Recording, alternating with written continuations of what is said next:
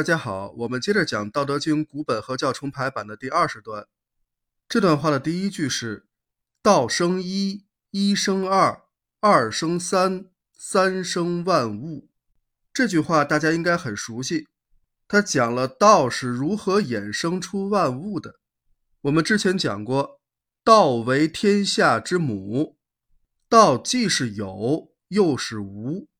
天下之物生于有，生于无，所以说道生万物。那么道是如何化生万物的呢？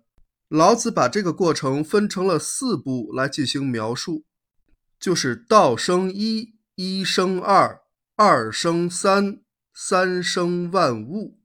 首先第一步，道生一，道生一是什么意思呢？字面上看，就是道首先产生了一。那这个一是什么？一在这里并不只是代表数字的一二三四的一，这个一是真实存在的东西。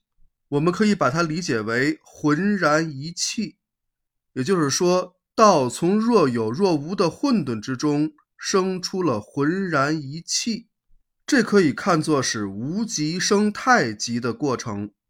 接下来第二步就是一生二，这个一又生出了二，一怎么生出二呢？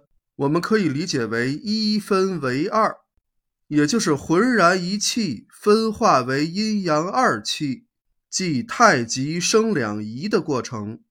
接下来第三步就是二生三，二怎么生出三来呢？其实是指阴阳二气相交合。产生了第三种气，就是阴阳和合之气，于是阴阳两种气就变成了三种气。所以这个一生二，二生三的过程，并不是第一生第二，第二生第三，而是一个变成两个，两个变成三个。那变成三个之后呢，就可以三生万物了。也就是说，阴气、阳气。和阴阳和合之气，通过各种方式的组合，生成了世间万物，就是这样的一个演化过程。我们看这里边的四个“生”字，虽然表面上都是一样的“生”，但是这个生的方式是不一样的。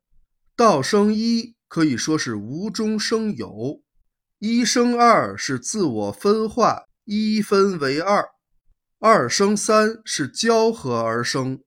而三生万物，则是组合而生，这四种生的方式是完全不一样的。